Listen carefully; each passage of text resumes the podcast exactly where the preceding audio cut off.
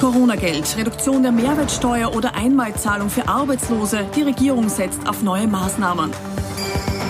Türkis-grüne Flugrettung. Die angeschlagene Austrian Airlines wird mit Millionen vor dem Corona-Bankrott bewahrt. Wienwahl. Bürgermeister Michael Ludwig hat laut ATV Österreich Trend die besten Karten.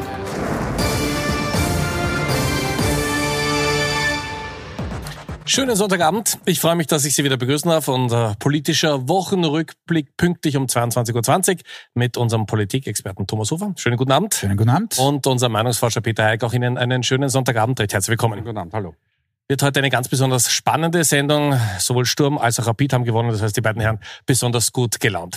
Starten wir mit dem politischen Wochenrückblick und reden wir über die Wirtschaft. Corona bedingt natürlich viele Betriebe in enormen Schwierigkeiten. Wie könnte es jetzt gelingen, die Wirtschaft wieder richtig anzukurbeln? Diese Woche hat die Regierung weitere Maßnahmen bekannt gegeben, unter anderem eine Senkung der Mehrwertsteuer für die Gastronomen. Abgerechnet wird bekanntlich zum Schluss, doch ab Juli soll den Wirten immerhin ein bisschen mehr im Geldbörsel bleiben und auch Kulturbetriebe dürfen sich freuen. Die Regierung will nämlich die Umsatzsteuer in der Gastronomie und im gesamten Kunst- und Kulturbereich bis Jahresende befristet auf 5% senken. Vom Verkauf eines Gemäldes über ein Buch das Sie in Ihrer Lieblingsbuchhandlung kaufen, bis zum Kino oder äh, Museumsticket. Davon erfasst sind alle gastgewerblichen Betriebe, inklusive auch Schutzhütten, Buschenschenken und Heurigen. Und auch in Hotels konsumierte Speisen und Getränke fallen darunter. Die Nächtigungen werden allerdings weiterhin mit 10 Prozent besteuert. Für die Senkung der Mehrwertsteuer braucht es aber noch das Okay der EU. Ein Okay der Regierung soll es dafür schon nächste Woche bei der Klausur geben und zwar für weitere Maßnahmen. Denn die Regierung will nicht nur die Steuerreform vorziehen, sondern es soll heuer auch einen Bonus für Familien geben. 350 Euro pro Kind sind da vorgesehen. Weiter soll es ein Sozialversicherungsguthaben von 100 Euro für Niedrigverdiener geben. Das Reizthema Arbeitslosengeld versucht Türkisgrün mit einer Einmalzahlung zu umschiffen. Für Menschen, die in der Corona-Krise länger arbeitslos waren, soll es 450 Euro geben. Also 360 Euro pro Kind ist eine der Maßnahmen, das Arbeitslosengeld. Äh, da wurde sicher heftig äh, intern diskutiert, weil äh, die ÖVP das ja in keiner Weise möchte, dass das Arbeitslosengeld angehoben wird. Ist jetzt diese Einmalzahlung so die goldene Mitte, damit die Grünen das auch gut verkaufen können? Ja, das ist jedenfalls der Versuch, nicht? Und man hat durchaus das Bemühen gesehen, jedenfalls von Vizekanzler Kogler, äh, das als, als tollen Wurf hinzustellen. Natürlich wird die Regierung dafür, und da sieht man schon, was das Einfallstor ist, genau dafür kritisiert, vor allem von der SPÖ natürlich, aber auch von der FPÖ. Also das war fast aufgelegt. Das Gesamtpaket ist natürlich äh, der Versuch, weil man da durchaus in die Defensive gekommen ist von Seiten der Regierung, ungewohnterweise, äh, da einen Befreiungsschlag zu setzen und wieder vor die Geschichte zu, zu kommen. Das heißt, äh, das wirklich zu treiben, die Medien wieder zu füttern jeden Tag mit Neuigkeiten. Auch wenn äh, wir dann auf die nächste Woche blicken, werden wir sicherlich sehen, dass da mit dieser Regierungsklausur, äh, die jetzt ganz bescheiden im Kanzleramt stattfindet, ähm, natürlich versucht wird, eben den Takt vorzugeben. Ob das so aufgeht, werden wir sehen. Dieser Punkt ist sicherlich einer, der noch für einige Diskussionen sorgen wird. Ich persönlich glaube, dass man es möglicherweise im Herbst nicht durchhalten wird können, nämlich dann, wenn es, äh, wir hoffen es nicht, aber äh, es könnte durchaus passieren, wenn viele von der Kurzarbeit in Richtung Arbeitslosigkeit äh, driften müssen, wenn dann einfach einige Unternehmen sagen, wir können da nicht mehr alle halten, wir müssen sie beim AMS anmelden, dann könnte es durchaus noch zu einer Arbeitslosengelderhöhung kommen.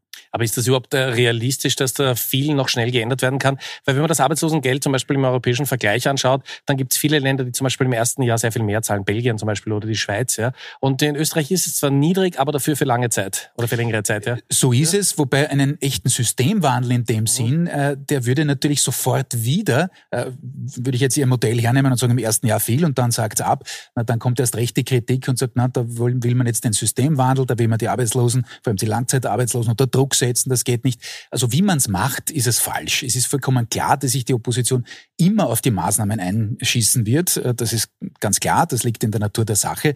Aber die Regierung muss eben da wirklich wieder Boden unter den Füßen bekommen, denn die Umfragezahlen, wird dann der Kollege Heik ausführen, äh, gehen natürlich kontinuierlich zurück auf Vorkrisenniveau. Da war natürlich immer dieser Enthusiasmusbonus äh, zu den Beginnzeiten der Corona-Krise eingepreist.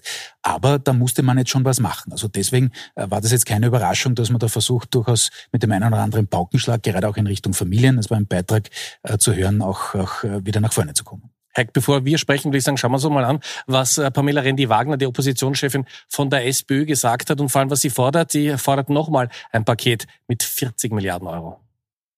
Der Finanzminister in Deutschland hat das sehr treffend äh, bezeichnet mit einem Wumms für Deutschland. Ja, und ich würde sagen, für Österreich muss es fetzen.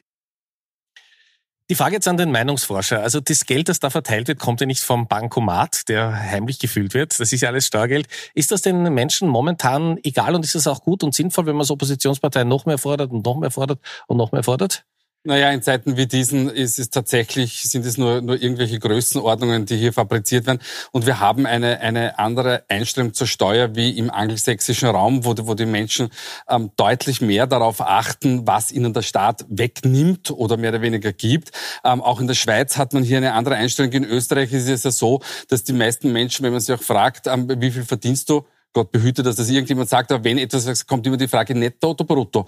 Äh, und auf diese Idee würde man normalerweise nicht kommen, wenn man sagt, was man brutto bekommt, weil dann weiß man natürlich, was man an Steuerleistungen zahlt.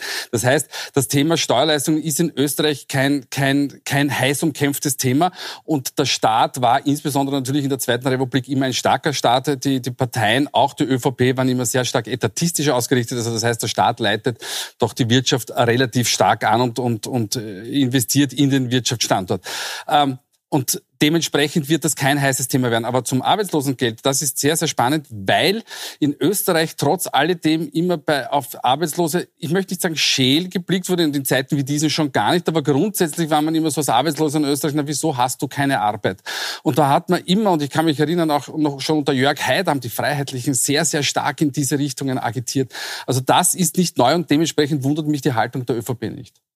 Glauben Sie aber trotzdem, wir haben es ja gerade mit Thomas Hofer gesprochen, äh, dass äh, diese Einmalzahlung jetzt nur die Variante ist, um über den Sommer zu kommen, dass diese Diskussion im Herbst nochmal aufpoppen könnte, dass man das Arbeitslosengeld doch massiv erhöhen müsste, dass man weg von diesen 55 Prozent kommen sollte? Ja, also das, das Thema wird sicher bleiben, insbesondere dann, und wir haben das schon letzte Woche, glaube ich, mal angesprochen, wenn, wenn wirklich mehrere Menschen, also wirklich im großen Stil von der Kurzarbeit in die Arbeitslosigkeit wechseln, dann sprechen wir dann plötzlich vielleicht von 600, 800.000 oder vielleicht sogar einer Million Menschen.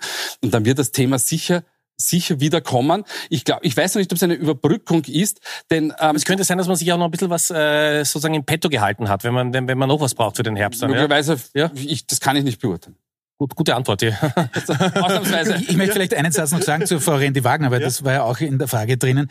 Äh, also, dass die Opposition, sowohl die FPÖ wie auch die SPÖ, die beiden haben sich äh, dadurch ausgezeichnet in den letzten Wochen, einfach eine Forderung nach der anderen spielen, das ist äh, Oppositionsroutine, in die will man jetzt wieder kommen. Natürlich konterkarieren sich damit auch beide, denn sie haben auch die Corona-Maßnahmen beide kritisiert, äh, haben eigentlich anderes zu Beginn jedenfalls der Corona-Krise nicht nur beschlossen im Parlament, sondern auch gefordert, teilweise sogar noch härtere Maßnahmen. Also insofern ist das natürlich auch ein Stück weit unglaubwürdig, muss man aber nicht einlösen. Ein letzter Satz noch zu, zu äh, dem Statement von Frau Randy Wagner.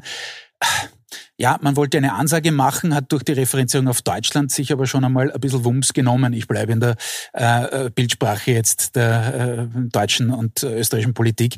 Ähm, also das war halt äh, vom Aufschlag, vom Rhetorischen wieder mal ein bisschen suboptimal. Luft nach oben, höre ich im Kommentar. Lange, lange wurde verhandelt. Ein großes und wichtiges Unternehmen für Österreich wurde diese Woche dann offiziell mit sehr, sehr viel Steuergeld gerettet, und zwar die Fluglinie Auer. Die Zwangspause für die Auer ist vorbei. Die Republik pumpt 150 Millionen Euro in die Airline und garantiert eine Summe von 300 Millionen an Krediten.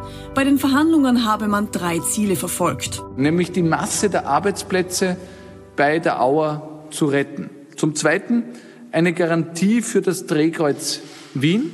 Und zum Dritten natürlich notwendige Maßnahmen im Bereich des Klimaschutzes. So wird etwa in Österreich ein Mindestticketpreis von rund 40 Euro eingeführt und es darf keine Flüge auf Strecken mehr geben, die die Bahn unter drei Stunden schafft. Und die Flugticketabgabe von 12 Euro kommt sofort und für die besonders klimaschädlichen Kürzesstrecken führen wir eine neue Kategorie ein. Für Flüge unter 350 Kilometer werden in Zukunft 30 Euro Abgabe fällig. Ein europaweit einzigartiges Modell, wie die Regierung betont. Gegen den 40 Euro Mindestpreis laufen aber besonders die Billigflieger wie Wizz Air und die gerade gerettete Laudamotion Sturm.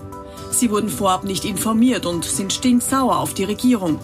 Die türkise Wirtschaftsministerin Margarete Schramböck hofft unterdessen, dass sich die grüne Verkehrsministerin der Konsequenzen bewusst ist. Ich gehe davon aus, dass die Kollegin Gewessler, ähm, die ja auch diesen Vorschlag präsentiert hat und auch mit bei den Verhandlungen dabei war, sich auch hier das sehr, sehr gut überlegt hat, wie wir das schaffen, dass äh, Österreich weiter wettbewerbsfähig bleibt als Standort. Das ist einer der wichtigsten Punkte. Im Verkehrsministerium werden die Schritte verteidigt. Wann das entsprechende Gesetz vorgelegt wird, ist aber noch offen. Sonst ist man so versucht, vielleicht wenn man es auch gewohnt ist, zu sagen, die heimische Fluglinie ist gerettet, ist ja überhaupt nicht mehr hundertprozentige Tochter der Lufthansa. Wir haben Sebastian Kurz gesehen. Wenn wir uns überlegen, im April zu Beginn der Verhandlungen hat er gesagt, naja, ohne Beteiligung wird es da kein Geld geben. Jetzt geht's doch. Ich, ich glaube, er hat es nicht ganz genau gesagt, äh, ohne Beteiligung, er hat gesagt, äh, ohne, ohne dass wir etwas bekommen, wird es nicht gehen. So, jetzt hat er natürlich eine gewisse Bandbreite da anzubieten. Ähm, er kann sagen, wir, wir haben in, in, in den Klimaschutz auch schon investiert. Wir haben den, den, den Hub abgesichert, also den, den Flughafen als, als Drehkreuz abgesichert. Ähm, es beteiligt sich die Lufthansa selber auch. Also es gibt einige Punkte, die er vorbringen könnte. Man, der Staat zahlt nicht so viel zu, wie eigentlich die, die Auer gefordert hat. Wirkt aber für Kredite und so. Richtig, also. genau. Aber die man aber zurückzahlen ja. muss in, in sechs Jahren. Dann kommt da wieder die Frage, was ist, wenn nicht in sechs Jahren zurück, dann muss er sich wieder zusammensetzen. Aber er hat, ein, er hat einen Erklärungsspielraum. Ähm, das ist das eine. Und äh, das zweite ist, äh, und da spielt man dann die, die, die emotionale Karte natürlich, dass man die die heimische Heck, die Heckflosse, nicht, dass man die gerettet hat, das, das bringt natürlich auch ähm, ähm, gewisse Bonuspunkte. Und wie hat schon Konrad Adenauer gesagt, was interessiert mich mein Geschwätz von gestern? Kommen wir zu den Grünen. Für die ist das natürlich jetzt auch keine besonders leichte Aufgabe gewesen, gleich mal eine Fluglinie mhm. zu retten. Und wenn wir da genau aufpassen, und da können wir in den Mai zurückgehen, dieses 1, 2, 3 Klimaticket wurde ja zweimal verkauft. Das erste Mal im Mai und jetzt im Zuge der Auerrettung gleich noch einmal. Ne? Ja, Herr Knapp, das wird noch ja. fünfmal verkauft werden. Ja, das ist gar keine Frage. Ich glaube, die Mittel, die man jetzt eingestellt hat, werden im Übrigen nicht reichen. Das kann ich mir nicht vorstellen, dass das wirklich für 1, 2, 3, also für wirklich bundesweit reicht. Äh, allein die ÖBB-Aufwände äh, kosten da deutlich mehr. Äh, also insofern wird man gespannt äh, darauf warten können, wie das Verhandlungsergebnis äh, noch ist. Was sich nur getan hat äh, bei den Grünen und auch im Verhältnis, man hat das gesehen bei der äh, Frau Schramböck jetzt im Zuspieler, ist natürlich eine weitere Klimaverschlechterung, nicht jetzt das äh, allgemeine Klima betreffend, sondern das Koalitionsklima betreffend. Denn da geht's mittlerweile schon ziemlich zu hinter den Kulissen. Natürlich war das Auer-Paket eines, was beiden Seiten wehgetan hat. Äh, denn natürlich kommt sofort aus ÖVP-dominierten Ländern, äh, der Steiermark zum Beispiel oder auch äh, Salzburg. Salzburg, heftige Kritik daran, dass man eben dieses Drehkreuz Wien in Richtung der Bundesländer nicht mehr hat. Da werden dann alle, sagen die Landeshauptleute dort, äh, in Richtung äh, Frankfurt und München abwandern etc. Also da gibt's die Kritik hier. Äh, natürlich greift man auch ins Geschäftsmodell der Auer ein, das ist schon klar und das tut alles der ÖVP weh. Und im Umkehrschluss ist es vollkommen klar, dass es den Umweltschützern natürlich nicht genug ist, was die Grünen da erreicht haben. Also da merkt man, wie viel Sand im Getriebe da aktuell ist. Ähm, und im Übrigen, ich schaue nach Tirol, Knapp, Sie kennen das noch besser als ich, da ist ja auch einiges passiert aufgrund dieses Sagers, den wir vergangene Woche... Jetzt da bald Tiroler Botschafter in Wien werden. Da wäre die Koalition ja. bald hops gegangen. Also da ist zum Schluss gerade noch irgendwie die Notbremse gezogen worden, aber da merkt man schon, wie sehr da die Nerven blank liegen. Und das lässt natürlich schon tief blicken, was jetzt auch das äh, Verhältnis in der Koalition angeht, auch auf Bundesebene. Äh, da hat es schon eine Verschärfung gegeben und da müssen die Grünen jetzt einfach stärker äh, versuchen, Kante zu zeigen. Das haben sie bisher eigentlich in den ersten Monaten der Regierung zu wenig gemacht. Also der Ton innerhalb der Koalition ist rauer geworden, das mhm. kann man mitnehmen. Aber trotzdem, um nochmal auf den Doppelverkauf dieses 1, 2, 3 Ticket ja. zu kommen, muss man sagen, die Grünen haben doch viel dazugelernt, wie man das macht von der ÖVP. Ja, was den scheibchenweisen Verkauf angeht, haben Sie vollkommen recht. Man wusste, man muss was, muss was präsentieren. Faktisch hat man natürlich, äh, ich habe das einmal Regieren bei Punktation genannt, ja, da ist ja nichts fix, da ist ja nichts wirklich äh, hergelegt worden, wie das jetzt konkret ausschaut. Äh, man muss jetzt wirklich in ganz beinharte Verhandlungen auch natürlich mit den Ländern gehen, die haben teilweise nichts davon gewusst etc. Ähm, geht nicht um die ÖBB und das ist schon etwas, was einfach noch einmal viel Geld kosten wird. Es ist sicher ein sinnvolles Projekt, aber es muss der Ausbau auch kommen und ich glaube, dass da eben schon mal was verkauft wurde und das kennen wir auch schon aus Türkis-Blau-Zeiten, das hat sich da nahtlos äh, in, in die nächste Ära reingerettet, dieses Prinzip, was verkauft wird, was vielleicht noch nicht eben zu 100 Prozent ausverhandelt ist. Heik, tief Luft holen. Jetzt reden wir über die nächste große Wahl, nämlich über die Wien-Wahl im Oktober oder wahrscheinlich die nächste große Wahl. Wir wissen ja nicht mehr, äh, wie wir in den letzten Jahren gelernt haben, wie schnell es oft einmal in Österreich gehen kann. 11. Oktober wird in Wien gewählt und bei Corinna Milborn in einem Interview auf Puls 24 hat der Wiener Bürgermeister Michael Ludwig bekannt gegeben, wie seine Strategie für diese Wahl ausschauen wird. Es wird hoffentlich dazu kommen, einen Wahlkampf zu haben, der erstens kurz ist, ab Beginn September, sehr knackig sein wird hoffentlich, aber konzentriert sein wird auf einen Wettbewerb der Ideen. Also von meiner Seite her werde ich einen Beitrag dazu leisten, dass es eine inhaltlich interessante Diskussion wird, aber eine ohne politische Wadelbeißerei. Logischerweise wünscht sich das der Bürgermeister ohne Wadelbeißerei. Trotzdem, wenn wir es jetzt mal strategisch anschauen, also das SPÖ-Konzept in den letzten Jahren war ja immer Strache verhindern. Das geht diesmal nicht. Äh, welche, also es geht schon. Es, ja, es geht schon, aber äh, es wird also kein Kampf um den Bürgermeistersessel werden aller Voraussicht nach. Aber trotzdem, wenn wir uns auch die die Zahlen anschauen, welche Spielvarianten hat Michael Ludwig und vor allem wie soll er den Wahlkampf anlegen? Weil diese Sache, wir müssen einen, einen Gegner verhindern, äh, den Gegner gibt es in diesem Wahlkampf nicht wirklich. Na, äh, doch, weil ja? die ÖVP ÖVP hat ja äh, schon, schon äh, der, der Wiener SPÖ den Gefallen getan mit, mit, ihren, mit ihrer Kritik am, am, an der Zusammenarbeit in der Corona-Krise.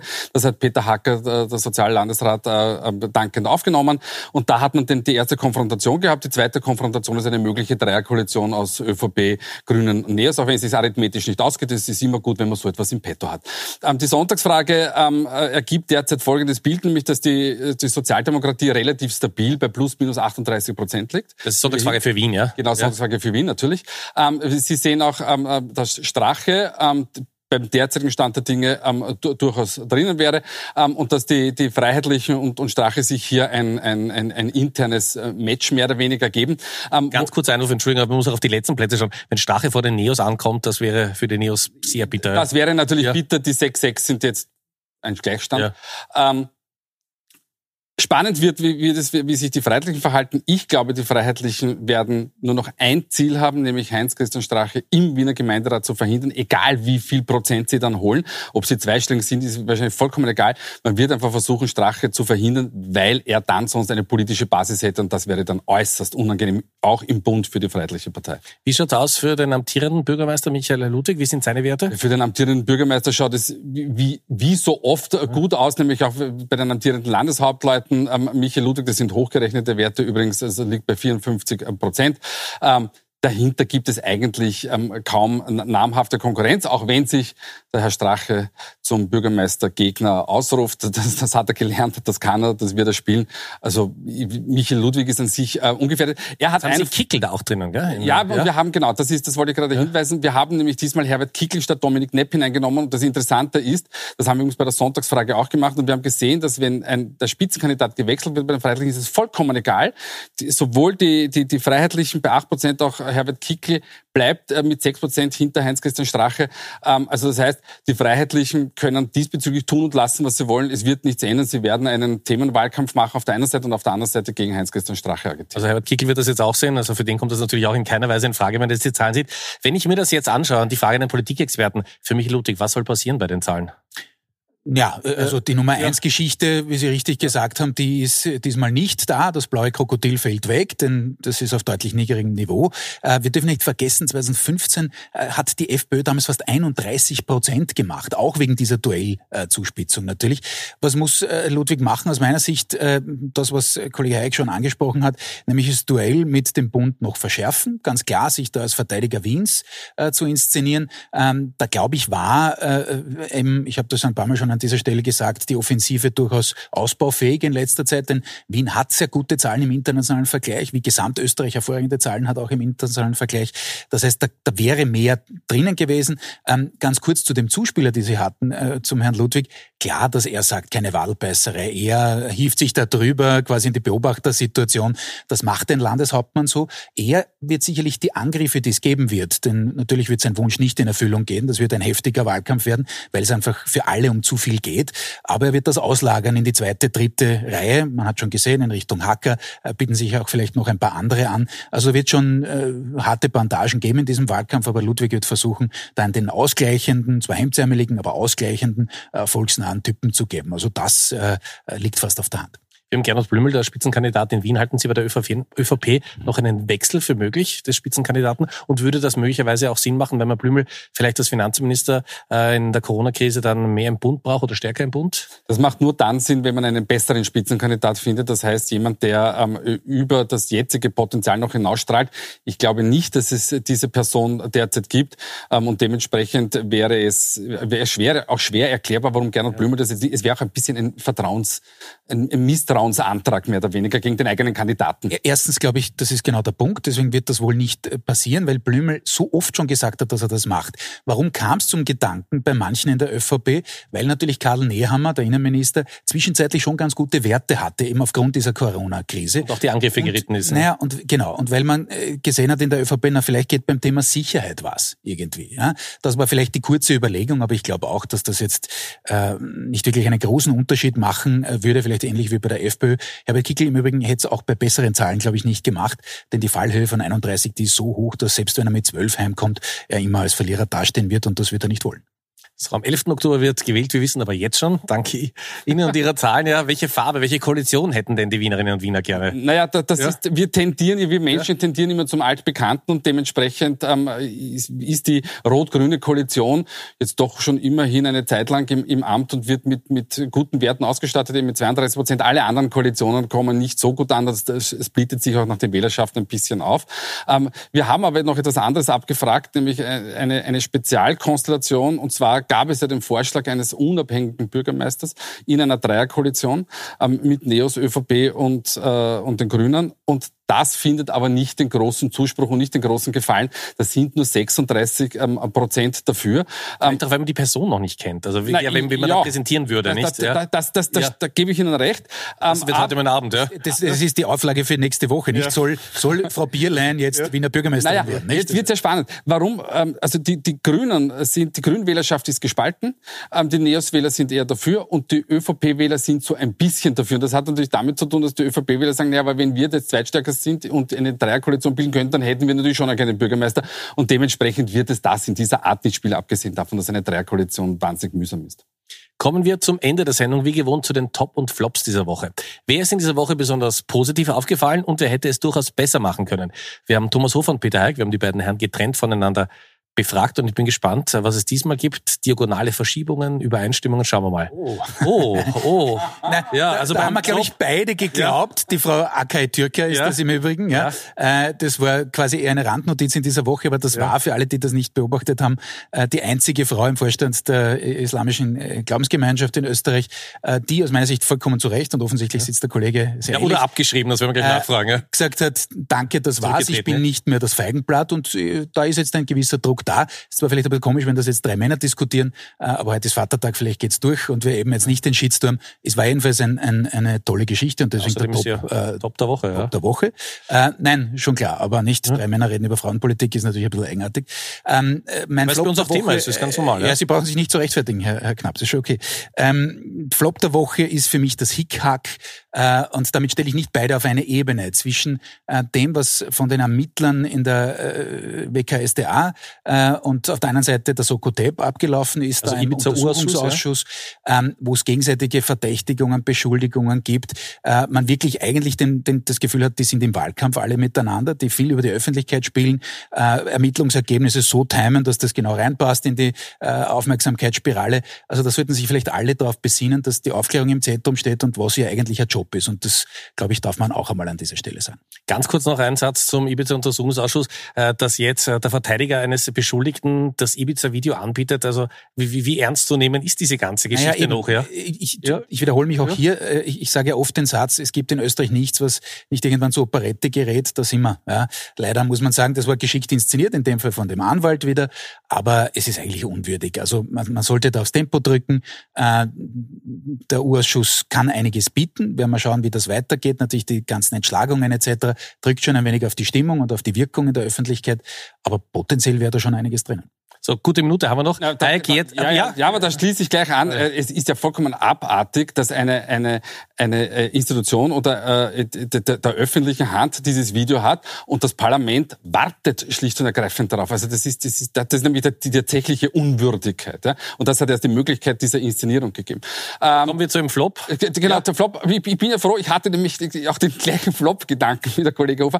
Habe dann Ingrid Philippe gewählt, stellvertretend für die Tiroler ÖVP, wie wir schon besprochen haben, wegen, ja. die, wegen ihrer Positionierung beim Ludersager und weil es ähm, zur, zur Frau Dr. Ake Türker gepasst hat, die ja auch Frauenpolitik vertritt.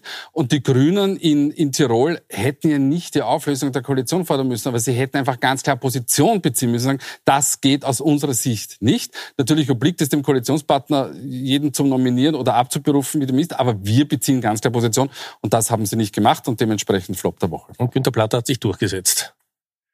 Bis, bis, bis, bis, jetzt mal, bis jetzt mal. Ich, ich sage es nur, wertfrei. Danke Ihnen fürs Zuschauen. Ich freue mich, wenn wir uns nächste Woche wiedersehen, pünktlich um 22.20 Uhr. Ich wünsche Ihnen einen angenehmen Sonntagabend. Aktuelle Nachrichten, wie gewohnt, morgen wieder um 19.20 Uhr. Kommen Sie gut durch die Woche. Auf Wiedersehen.